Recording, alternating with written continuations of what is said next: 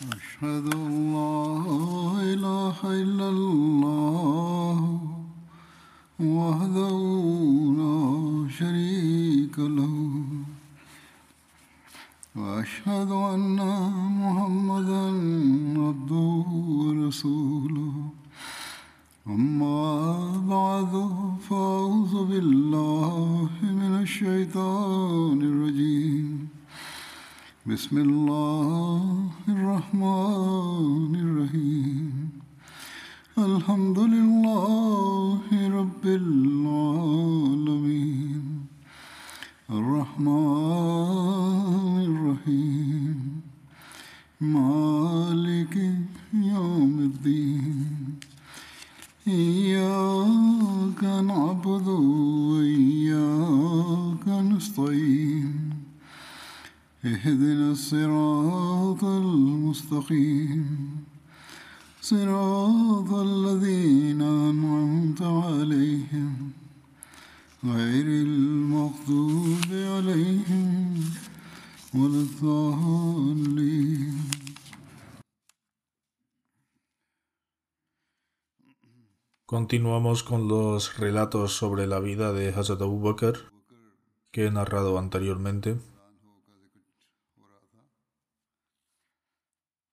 Sobre la batalla de Hamra al-Assad está escrito que el mensajero de Dios volvió de la batalla de Ohad en un sábado. El domingo por la mañana, cuando Hazrat Bilal dio el azán y se sentó esperando al santo profeta Muhammad en ese momento vino Hazrat Abdullah bin Amr bin Auf Ghuzni buscando al santo profeta sallam. Cuando el santo profeta sallam salió, se levantó e informó al santo profeta que de camino desde su casa, cuando pasaba por Malal, vio que los Quraysh habían acampado su ejército allí. Malal es, el sitio, es un sitio que se encuentra en el camino entre la Meca y Medina a una distancia de 28 millas de la Meca. También escuchó a Abu y sus amigos decir no habéis logrado nada. Habéis causado daño y dolor a los musulmanes pero después los habéis dejado y no los habéis aniquilado. Los incrédulos contestaron, todavía hay personas prominentes entre ellos los musulmanes que están dispuestos a reunirse en contra vuestra. Por lo, por lo tanto, regresaremos y aniquilaremos. Por lo tanto, regresemos y aniquilemos a aquellos que se han quedado atrás. Tasafwan bin Umayya estaba sentado entre ellos y descartó esta idea diciendo, oh gente mía, no hagáis eso porque ya han combatido contra vosotros y temo que las personas que quedaron atrás sin luchar ahora vayan a unirse a ellos. Debemos volver porque la victoria es nuestra y temo que si volvemos a enfrentarnos a ellos entonces perderemos. Al escuchar esto, el santo profeta Sallam convocó a Hazrat Abu Bakr y Hazrat Umar y les informó sobre el informe de este compañero. Al escuchar el informe dijeron, oh mensajero de Dios, la paz sea con él, vamos a enfrentarnos al enemigo para que no ataquen a nuestros hijos. Cuando el santo profeta Sallam terminó la oración de la mañana, entonces convocó a la gente y dijo a Hazrat Bilal que anunciara. El mensajero de Dios os ordena que salgáis para enfrentaros al enemigo y solo aquellos individuos deben partir, quienes se unieron a nosotros el día anterior, es decir, los que participaron en la batalla de Ohad. El santo profeta Sallam pidió que trajeran un estandarte que habían preparado el día anterior y que todavía no lo habían abierto. Este estandarte fue entregado a Zatali y también se dice que, que se lo dieron a Hazrat Abu Bakr. Cuando la caravana de los musulmanes llegó a Amra al-Asad, a ocho millas de Medina, Entonces los idólatras se atemorizaron y decidieron dejar el plan de avanzar hacia Medina y volvieron a la Meca. La batalla de Banu Nazir tuvo lugar durante el cuarto año de la Égira. El santo profeta Sallam con un grupo pequeño de compañeros fue al territorio de Banu Nazir. Sobre este acontecimiento hay varias narraciones que explican el motivo de que el profeta fuera allí. Según una narración, el santo profeta Sassón fue ahí para recibir el pago de la sangre por el asesinato de dos personas de Banu Amir. Junto con el santo profeta Sassón fueron diez compañeros, entre ellos estaban Abu Bakr y Hazrat y Hazrat Ali. Cuando el profeta llegó allí, y empezó a hablar sobre la cantidad de dinero, entonces los judíos dijeron, oh Abu al-Qasim, por favor comed primero y después hablamos en este, de, este asunto, de este asunto.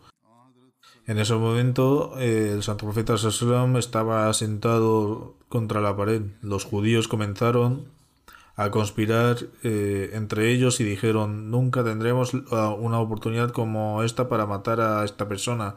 El santo profeta uno de nosotros Debes subir al techo de este edificio y tirar una piedra grande para que estemos a salvo de, esta persona. Uno de los líderes judíos, Amr bin Yash Yahash, aceptó y dijo, estoy preparado para esta tarea. Inmediatamente otro líder judío, Salam bin Mishkam, Mishkam, se opuso a este plan y dijo, no ejecutéis este plan de ninguna circunstancia. Juro por Dios que ciertamente él el santo se enterará de todo lo que estáis tramando. Esta traición rompería el tratado que tenemos con ellos.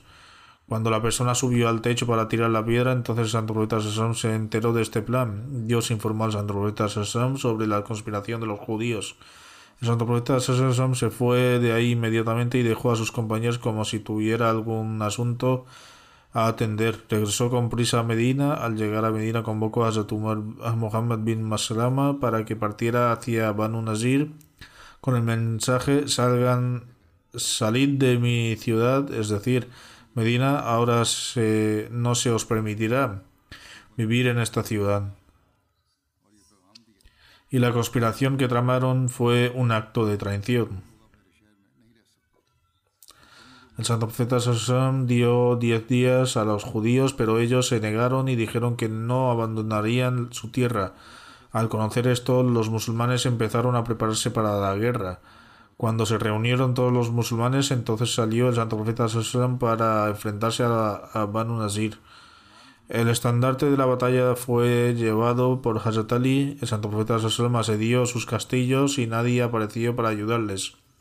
Luego el profeta Sallam volvió a la hora de la oración de Isha con diez compañeros. Según una narración, durante su ausencia el liderazgo fue entregado a Hazrat Ali y según otra narración a Hazrat Abu Bakr.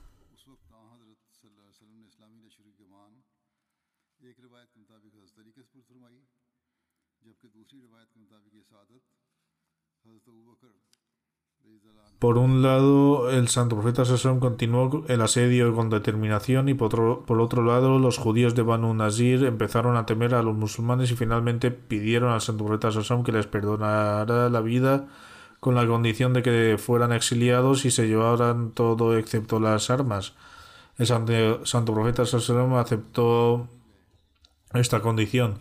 Según una narración, el asedio de Santo Profeta Sassón duró 15 días, pero hay diferencias acerca del número de días en distintas narraciones. El Santo Profeta Sassón, con el permiso de los Ansar, distribuyó el botín de guerra que vino de Banu Nazir entre los muhajirin. Hazrat Abu Bakr se dirigió a los Ansar diciendo, oh Ansar, que Dios os recompense mucho.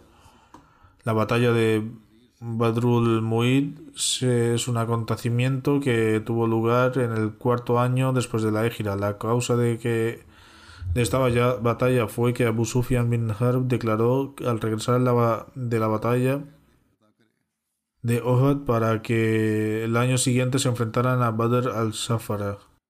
a los musulmanes. El santo profeta Sasson dijo a Hazrat Umar que respondiera si, si Dios quiere. Luego se fueron cuando los Quraysh volvieron. Informaron a su gente del acuerdo. Badr es un pozo famoso entre la, la Meca y Medina y Medina que se encuentra en el medio del valle de Safara y Yar. Badr se encuentra a 150 kilómetros de la Medina hacia el suroeste.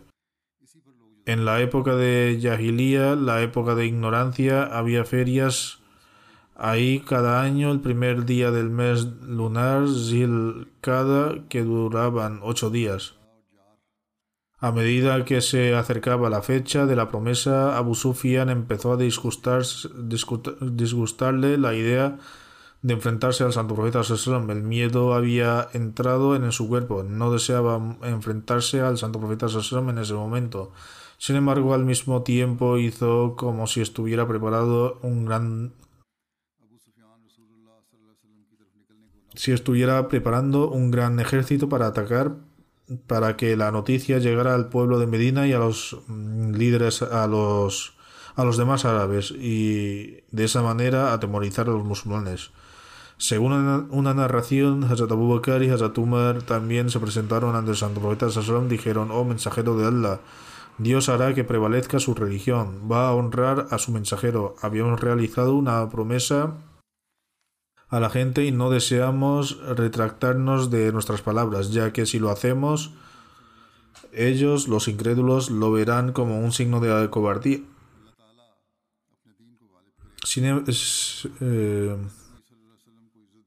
según el acuerdo, debemos partir ya que, por Dios, eh, ciertamente esto es lo mejor. Al escuchar estos sentimientos, de Santo profeta Sasson se alegró cuando el santo profeta Sasson se enteró de que Abu Sufyan estaba preparado, preparando su ejército, entonces nombró a Hazrat Abdullah bin Rawaha como líder de la ausencia de Medina. Según otra narración, nombró a Abdullah bin Ubayya bin Sahul y dio el estandarte de Hazrat Ali y salió con los musulmanes eh, en dirección a Badr. El santo profeta Sasson fue acompañado por 1.500 compañeros de camino, los musulmanes también compraron y vendieron en la feria y obtuvieron beneficios. Después de esperar durante ocho días regresaron a Medina. Habían comerciado pensando que si tenían que combatir, bien, pero si no, entonces lo, menos habrían ganado algo de, en la feria. Eso fue eh, beneficioso para los musulmanes.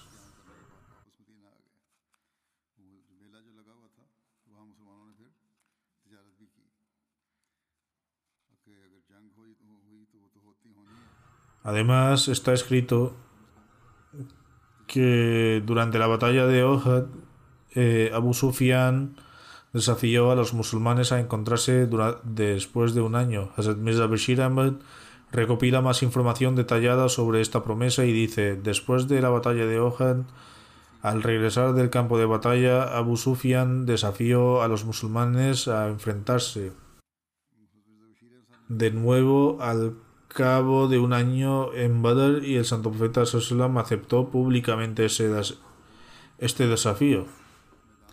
Por lo tanto, el, al año siguiente, durante el cuarto año después de la, égida, eh, cuando,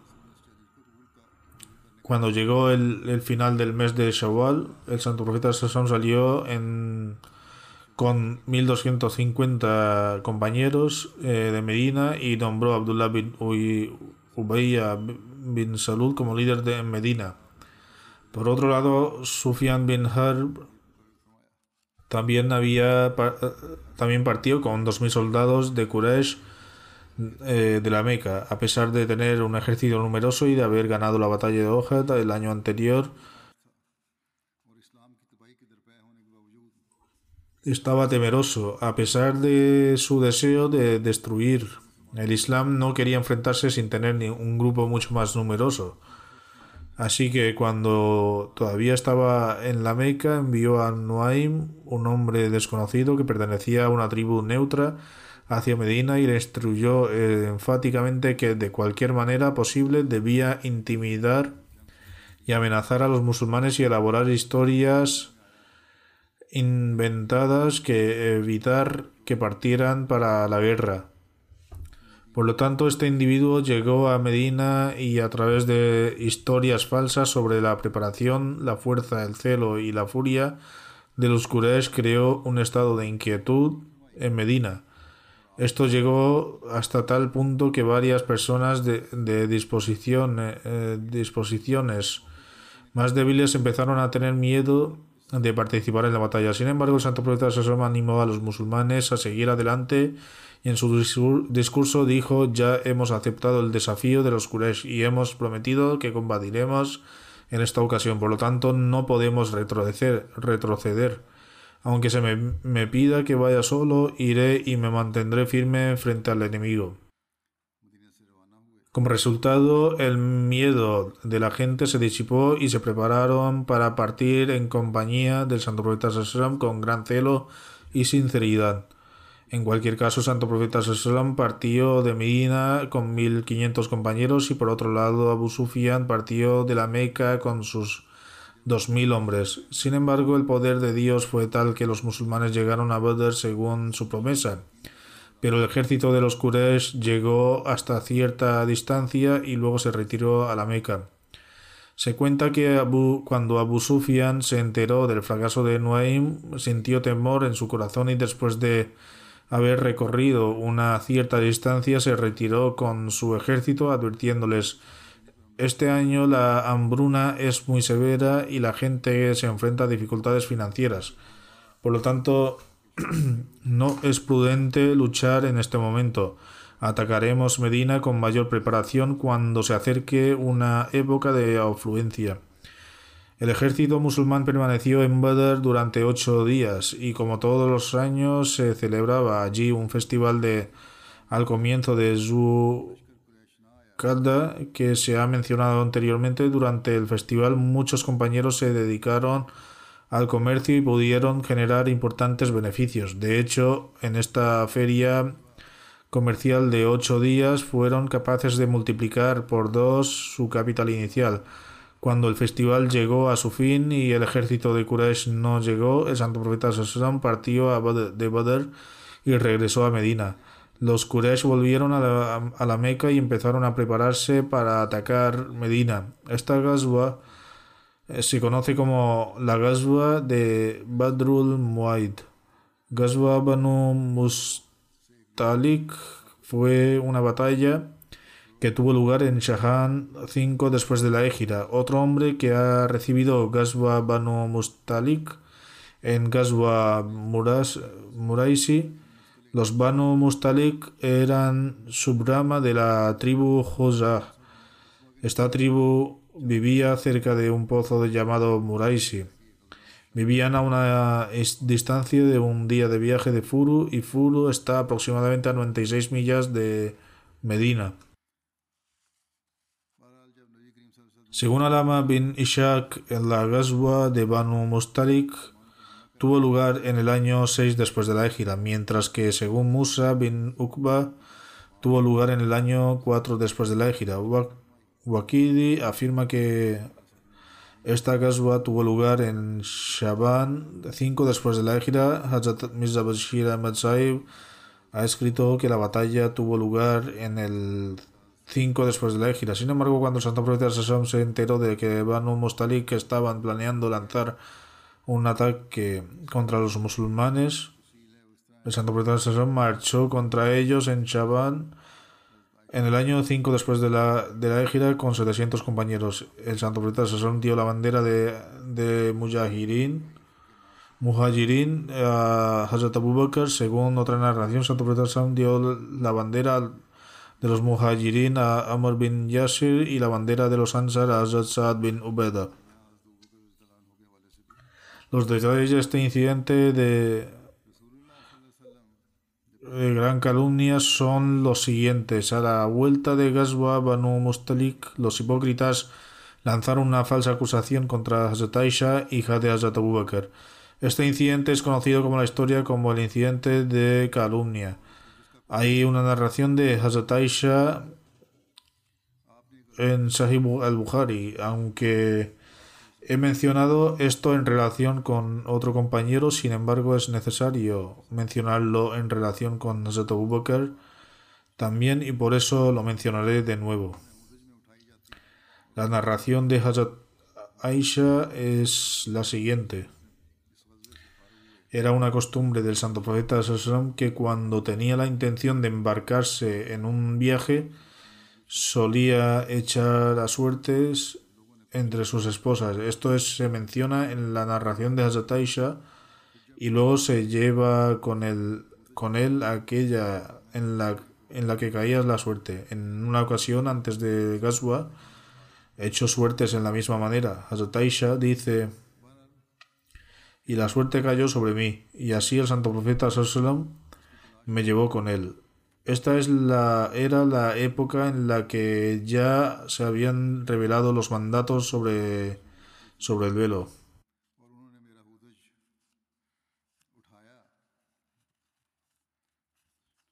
Por lo tanto, me sentaba en una litera y se colocaba en el lomo de un camello para viajar y se colocaba en el suelo durante los tiempos de descanso.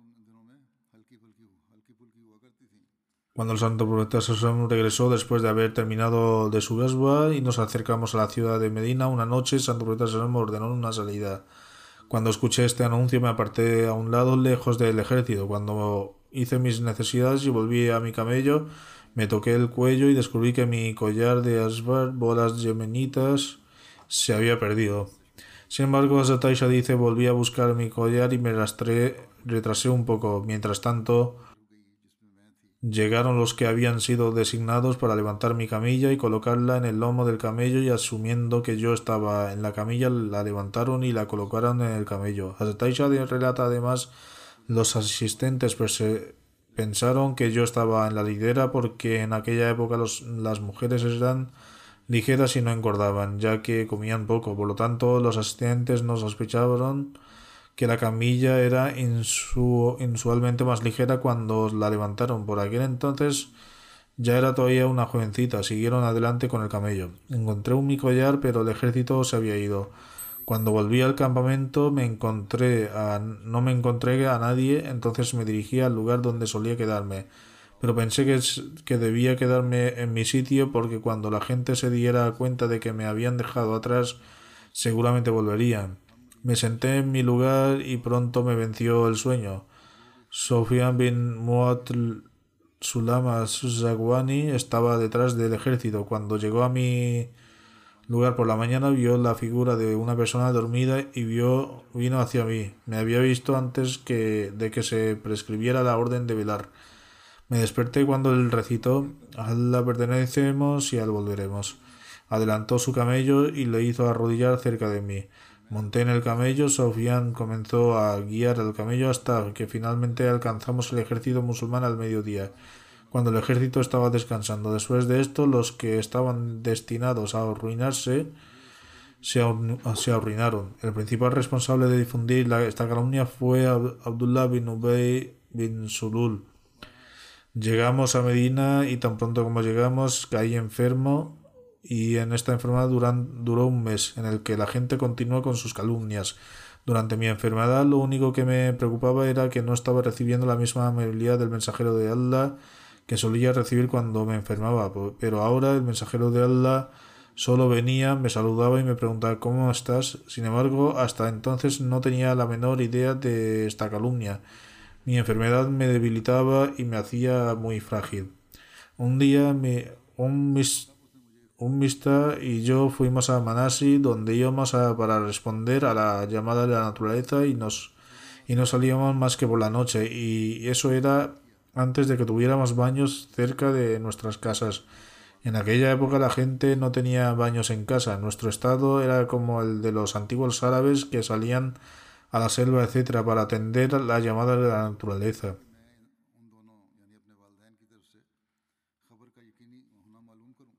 Así que yo y un mista, hija de Abu Rum, salimos. Íbamos caminando cuando ella tropezó con un chal y dijo que se ahorrine mista y le, le dije qué maldad has dicho. vilipendas a un hombre que participó en la batalla de Badr y ella dijo, oh muchacha inocente e ingenua, ¿no has oído lo que la gente ha dicho? Entonces me contó las columnas de la gente. Esto agravó mi dolencia y cuando llegué a mi casa el mensajero de Allah se acercó a mí y después de saludarme me preguntó ¿cómo estás? Yo dije ¿me permites ir a la casa de mis padres? Hazrat Aisha preguntó si podía ir a casa de sus padres ya que quería estar segura de las noticias a través de ellos, es decir, a través de sus padres. El mensajero de Allah me dio permiso, es decir, para ir con sus padres y le pregunté a, a mi madre, oh madre, ¿de qué habla la gente? Ella dijo, oh hija mía, no te preocupes porque apenas hay una mujer encantadora que sea amada por su marido y cuyo marido tenga otras esposas además de ella que ellas, es decir, las mujeres encuentren faltas en ella. Y yo dije, Santo es Allah. ¿Realmente la gente habla de esta manera? Hazataisha afirma además, seguí llorando esta, esta noche hasta el amanecer. No podía dejar de llorar ni dormir. Cuando hubo algún retraso en la revelación divina, el santo profeta llamó a Hazrat Ali bin Abu Talib y a Hazrat Usama bin Zed a la mañana siguiente para pedirles consejo sobre la posibilidad de divorciarse de mí. En cuanto Usama dijo lo que sabía de mí, es decir, basado en la relación del santo Sassam con Hazrat Aisha y que sabía que ella era piadosa y virtuosa. Usama afirmó un mensajero de Allah, ella es tu esposa y por Dios no nos no conocemos más que la bondad con respecto a Zataisha. En cuanto a Abu Ali Abu bin Abu Talib, dijo, oh mensajero de Allah, Allah no, le, no te ha puesto en dificultades y hay muchas mujeres además de Aisha. No obstante, pregunta a la criada de la casa y tal vez que ella sepa algo y pueda decirle la verdad. Ante esto, Santo Sasam llamó a Barria y le preguntó, oh Barria, ¿has visto alguna vez algo de Aisha que pueda considerarse sospechoso? Barria respondió, no, juro por Dios que le ha enviado con la verdad, que nunca he visto ninguna falta en ella, excepto que debido a su corta edad a menudo sucede que deja la masa expuesta y se queda dormida, mientras las cabras vienen y la consumen. En ese mismo día, el santo profeta Sasson pronunció un discurso en la mezquita y expresó su dolor con respecto a Abdullah bin Ubay bin Sulul y dijo: Oh vosotros musulmanes, ¿quién me librará de ese hombre que me ha herido con su mala declaración sobre mi familia? Por Allah no conozco nada más que el bien de mi familia y han culpado a un hombre del que del que no conozco más que el bien y que nunca entró en mi casa más que conmigo. Al oír este discurso de Santo Pedro Sassam, Saad bin Muaz se levantó y dijo, oh mensajero de Allah, voy a poner fin a esto. Si esta persona es de la tribu de Aus, le cortaremos la cabeza de inmediato. Si es de nuestros hermanos, es decir, de la tribu de Hazrai, aún así estamos dispuestos a hacer lo que usted ordene. Ante esto, Saad bin Ubeda, jefe de la tribu de Hazrai, se levantó y, aunque era un hombre recto, en ese momento fue vencido por la indignación de su tribu y dijo, Has dicho una mentira, por Dios, no lo van a matar. Es decir, los tribus se indignaron. Ni tienen poder para hacerlo. Ante esto, Used bin Huder se levantó y dijo, Eres tú quien ha mentido, por Dios, seguramente lo mataremos. Eres un hipócrita porque argumentas a favor de los hipócritas. Este intercambio de comentarios indignó a algunos entre los Aus y Hazrai y casi se produjo un altercado, pero los santurretas que seguía de pie en el púlpito, bajó y calmó la situación hasta que se callaron y, él también. Azataisha dice además, todo el día seguí llorando y mis lágrimas no cesaron. Azataisha ya se había, había dado cuenta de la situación, pero dice que a pesar de lo que ocurría seguía llorando todo el día. Dice, mis lágrimas no paraban, no podía dormir. Mis padres vieron conmigo, estuve así dos noches enteras y un día y sentí como si mi hígado fuera a estallar en pedazos. Durante este tiempo mis padres estaban conmigo y yo estaba sentado llorando. Cuando una mujer Ansar pidió permiso para entrar y le concedí permiso, ella vino y se sentó a comenzar a llorar conmigo de manera compasiva. En este momento el mensajero de, de Allah llegó y se sentó. Este fue el primer día en el que se sentó conmigo desde la calumnia. Había transcurrido un mes, pero no se había enviado ninguna revelación divina en mi, en, eh, mi caso. Hazrat declara además, santo profeta Sassam recitó la Shahada y luego dijo, oh Aisha, me han informado acerca de algunas cosas sobre ti. Si eres inocente, confío en que Dios afirmará tu inocencia y sin embargo, si has cometido un error, entonces debes pedir perdón a Dios e inclinarte ante Él, porque cuando una persona se inclina ante Dios y confiesa su pecado, Dios acepta su arrepentimiento y le muestra misericordia. Cuando el santo profeta Sassam terminó de hablar y las lágrimas se secaron por completo hasta tal punto que no había señal de que había llorado. En ese momento miré a mi padre, Hazrat Abu Bakr, y le pedí que respondiera en mi nombre, pero él dijo, por Dios, no sé qué decir en respuesta al mensajero de Dios. Entonces le pedí a mi madre que respondiera al santo profeta en mi nombre y ella también dijo, por Dios, no sé qué decir en respuesta al mensajero de Dios. Hazrat afirma, en ese momento yo era muy joven y no sabía mucho del Corán, pero dije, por Dios, sé que has escuchado ciertas cosas que la gente ha rumoreado sobre mí y que te ha afectado y esas afirmaciones las consideras verdaderas. Por lo tanto, si defiendo mi inocencia y Dios sabe que soy inocente, declararás, de, dudarás de mí. Pero si acepto mi culpa, a pesar de que Dios sabe que soy inocente, me creerás, juro por Dios que me encuentro en la situación del padre de José, quien dijo, la paciencia es mejor para mí y solo Dios es cuya, es cuya ayuda busco contra, los, eh, contra estas personas, contra lo que estas personas afirman. Al decir esto me giré hacia el otro lado de mi cama y en ese momento tuve la firme convicción de que Dios Altísimo manifestaría rápidamente mi inocencia. Sin embargo, lo imaginé, no imaginé que enviaría una revelación coránica para absolverme de los cargos. No obstante, no me consideraba lo suficientemente digna para ser mencionada en el Corán. Pensé que quizás el mensajero de Dios tendría una visión de Dios Altísimo sobre sobre esto mientras durmiese. Sin embargo, por Dios, el santo profeta Sasama aún no había dejado esta cuestión, ni ninguna otra persona de la casa se había ido. Cuando entró en el intenso estado al experimentar recibir la revelación divina, aunque era un día frío, comenzaron a caer gotas de sudor de su rostro y después de un rato salió de ese estado. Profeta Sasam sonrió y lo primero que me dijo fue Oh Aisha, alaba a Dios porque Él ha afirmado tu inocencia. Ante esto mi madre dijo espontáneamente, Oh Aisha, levántate y ve con el santo profeta En ese momento dije, por Dios, no iré al santo profeta y solo expresaré mi gratitud, gratitud a Dios. Fue entonces cuando se reveló el siguiente versículo.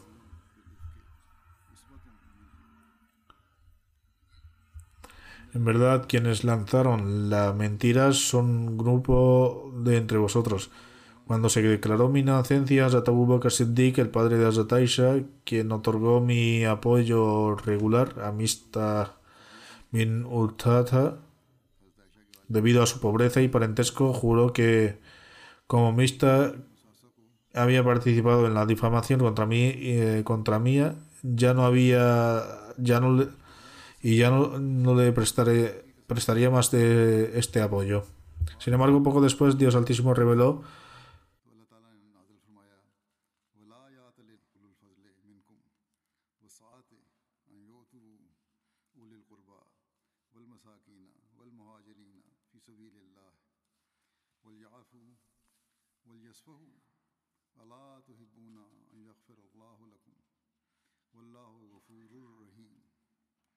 y que aquellos de entre vosotros que poseen medios y riqueza no juréis no juren retirar su ayuda a los parientes y a los necesitados, así como a quienes han abandonado sus casas por la causa de Allah, que perdonen y se abstengan. No deseáis que Allah os perdone, pues no deseáis que Allah os perdone, pues Allah es el sumo indulgente y misericordioso. Ante esto, Hazrat Abu Bakr declaró: Ciertamente me gustaría recibir el perdón de, de, Dios, y así Hazrat Abu Bakr restableció su apoyo a Mista. Hazrat Aisha relata: el santo profeta Sassam preguntó a Hazrat Zainab bin Yanash su opinión sobre mí.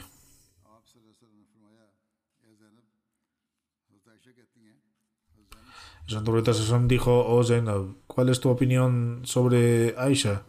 Ante esto Zainab respondió, oh mensajero de Dios, deseo salvaguardar mis oídos y mis ojos. Juro por Dios que considero a Aisha una mujer piadosa. Hazrat Aisha afirma Esta era la misma Zenob que solía competir y, eh, conmigo y actuaba como mi rival. Sin embargo, debido a su virtud, Dios Altísimo le salvó de participar en esta calumnia.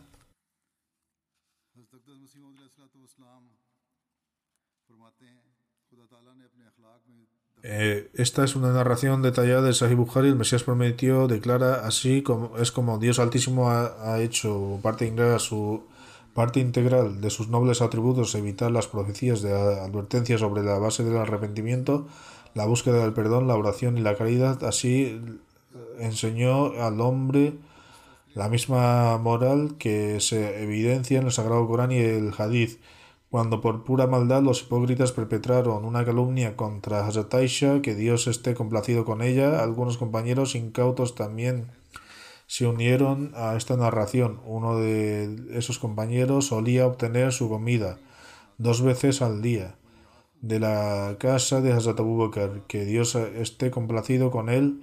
Debido a este lapsus, Hazrat Abu Bakr prometió que nunca más lo alimentaría como castigo por esta fechoría después de lo cual se reveló el versículo que, que perdonen y se abstengan. No deseáis que Allah os perdone, pues Allah es el sumo indulgente misericordioso. Ante esto, Hazrat Abu rompió su promesa y restauró su apoyo alimenticios de costumbre.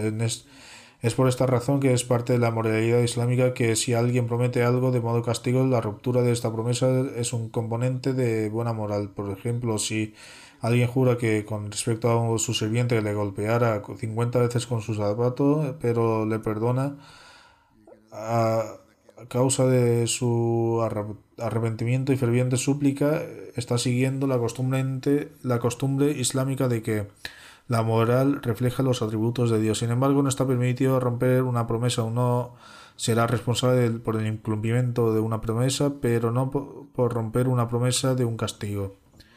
Esto es, este es un tema aparte con respecto a la diferencia entre una persona y una persona de castigo y esto también se ha explicado anteriormente. A continuación voy a mencionar la batalla de Asab que tuvo lugar el 5 después de la Égira. Esta fue la tercera gran batalla de los Quraysh en la Meca y los musulmanes. También se conoce como la batalla de Handak. Esto tuvo lugar en el mes de Shawwal, en 5 después de la Égira, dado que los Quraysh y los judíos de Laibar y muchas otras tribus se habían unido para atacar Medina. Esta batalla se conoce como la batalla de Azab en el Sagrado Corán, cuando el santo profeta Sassón exilió a Banu Nadir eh, una tribu de judíos y, y, otra, y se dirigieron a Jaibar. Unos pocos hombres que entre sus mayores personas respetadas fueron a la Meca reunieron a los Quraysh y lo incitaron a luchar contra el Santo Profeta Sassom. Formaron un pacto con los Quraysh y todos acordaron pelear contra el Santo Profeta Sassom y también fijaron una fecha para esto. Estos hombres de Banu Nazir, tras reunirse con los Quraysh, fueron a las tribus de Ghaftan y Sulaim, Sulaim e hicieron un pacto similar con ellos y luego partieron de, allí. Los Quraysh prepararon y reunieron a varias otras tribus, así como a los árabes que eran sus confederados, por un total de 4.000 combatientes y Abu Sufyan bin Harb era su comandante.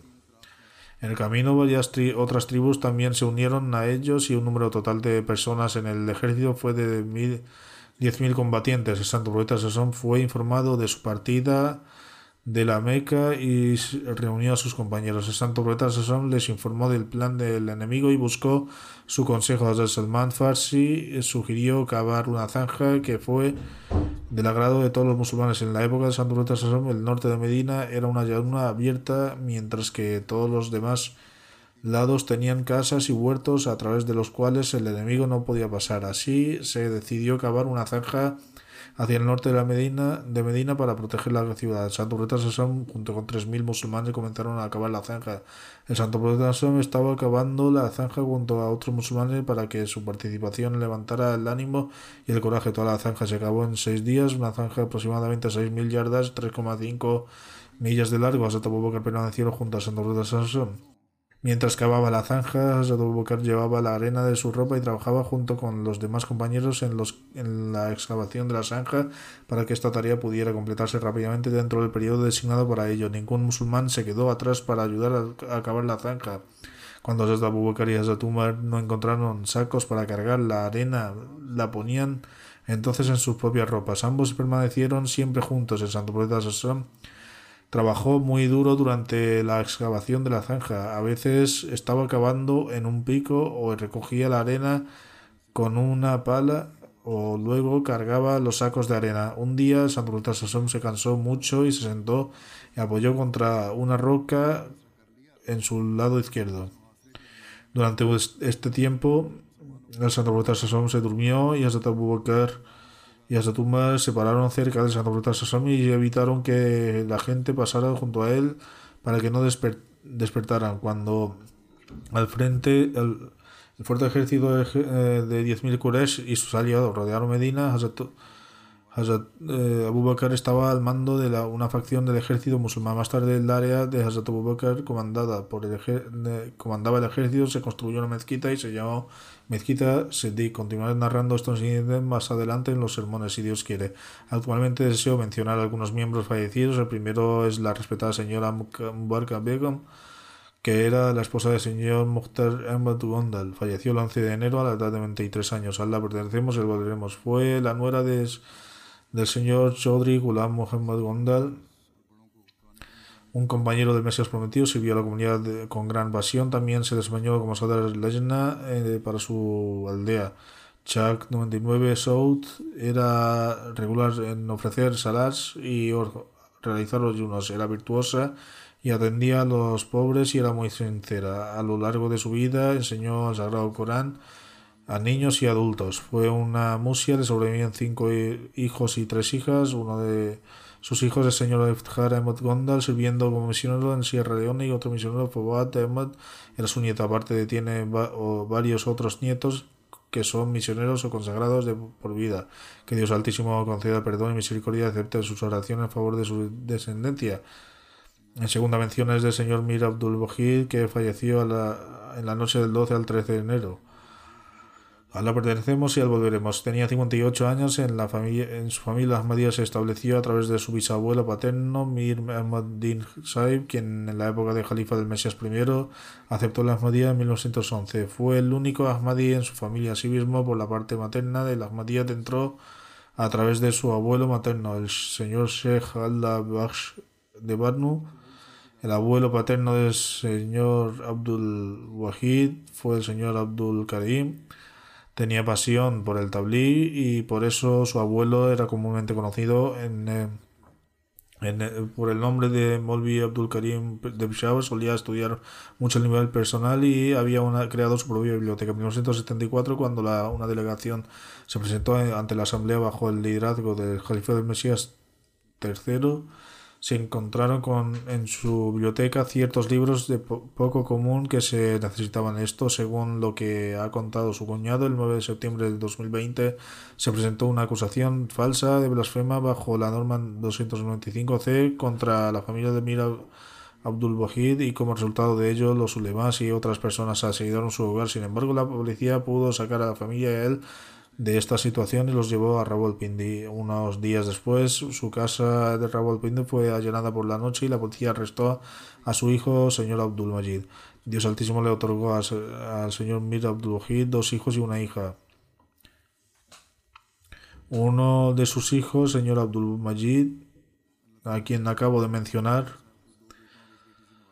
Sigue prisionero en el camino de Dios y seguía en la cárcel cuando su padre falleció y por ello no puede asistir al funeral. Que Dios Altísimo conceda al difunto su perdón y misericordia y conceda la paciencia, paciencia a su familia. Su hijo está que está preso, tiene alrededor de 20 años, que Dios Altísimo cree los medios para su pronta liberación. La tercera mención es del respetados Sayed Bokar de Estados Unidos, que falleció el 17 de enero a la edad de 58 años debido a un infarto cardíaco.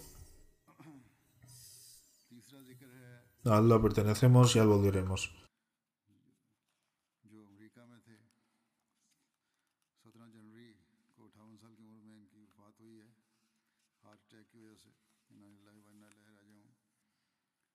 La esposa de Bukar Ahmad Khan es la bisnieta de Hazrat Mirza Bashir Ahmad Saib, es decir, la hija de su nieto materno, y es la hija de la nieta materna de Hazrat Mirza Bashir Ahmad Saib. Y así es, y así de esa forma, ella es familia del Mesías prometido. Y el señor Shah se casó con esta familia. Su esposa Shazia Khan dice, el califa del Mesías IV me animó a pedir plegarias para la propuesta de matrimonio después de rezar. Cuando estuve de, acuerdo, el califa del Mesías aprobó la unión. Es decir, el califa del Mesías IV resolvió este matrimonio. Ella escribe, el señor Bucar me guió junto con él en cada paso en los 33 años de matrimonio. Atendió a cada una de mis necesidades y deseos. Fue un padre ejemplar, nunca hizo nada para sí mismo y era una persona sencilla, no tenía deseos propios e incluso si los tuviera los sacrificó por el bien de su familia.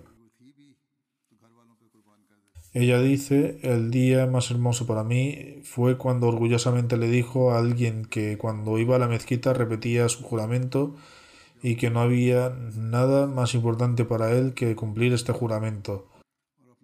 Podría sacrificar todo por este juramento. No se trataba de meras, eh, de meras pretensiones, de hecho, yo mismo lo he visto y sé que incluso ante una prueba extremadamente complicada, complicada Guardó este juramento de dar prioridad a la fe sobre los asuntos mundanos y continuó cumpliéndolo, independientemente de cualquier vínculo de parentesco. Nunca se aventuró fuera de la obediencia del califato.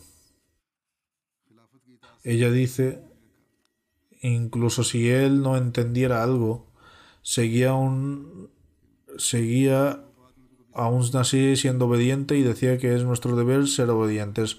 Su disposición estaba llena de gratitud y siempre se me aconsejaba que hiciera lo mismo.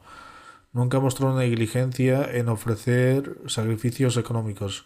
Su hijo Seyed Adil Ahmed, quien ahora es misionero después de graduarse por Jamia Ahmadiyya de Canadá y obteniendo el título de Shai, dice, por la gracia de Dios Altísimo, mi padre era una persona sencilla y sincera, nunca se preocupó por sí mismo y siempre satisfacía las necesidades de todos sus hijos y de nuestra madre. Nunca obtenía nada bueno para sí mismo, de hecho, a menudo teníamos que recordarle que también gastase en sus propias necesidades. Tenía un gran respeto por los misioneros y el Nizam Yamat.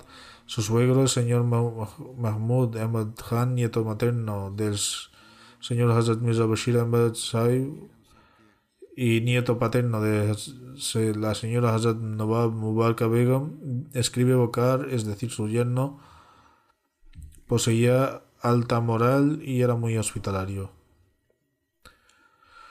Dice nunca vi un ceño fruncido en su rostro sin importar cuántos invitados vinieron a visitarlo incluso en momentos de dificultad. Él dice recuerdo que al principio a menudo regañaba a su hijo Adil por su descuido, pero cuando Adil consagró su vida, el comportamiento de Bokar hacia él cambió por completo y desarrolló un vínculo muy estrecho de respeto y honor con su hijo.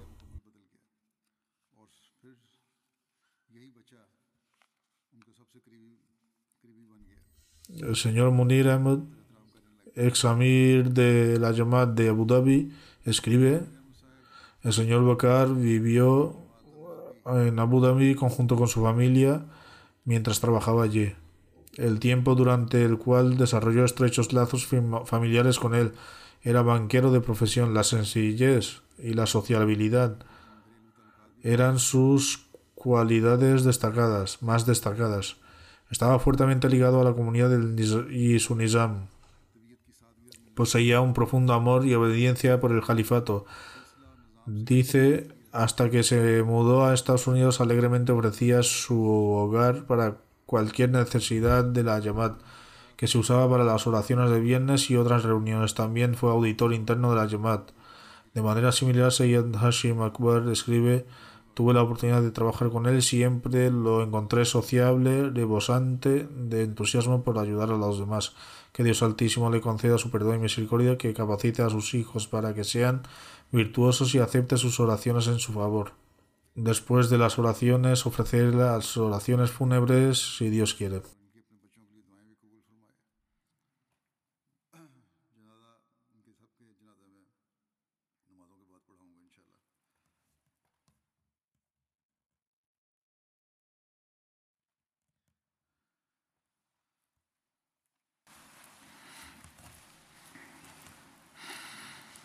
الحمد لله الحمد لله نحمده ونستعينه ونستغفره ونؤمن به ونتوكل عليه. ونعوذ بالله من شرور أنفسنا ومن سيئات أعمالنا. من يهده الله فلا مضل له ومن يضلله فلا هادي له.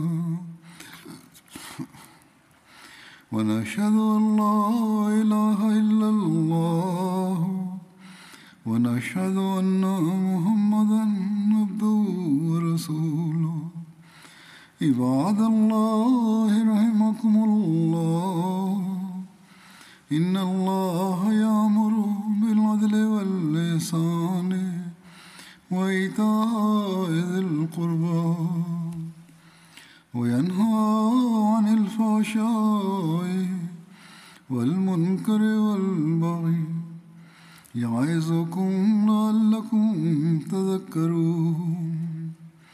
اذكروا الله يذكركم وادعوه يستجب لكم ولذكر الله أكبر.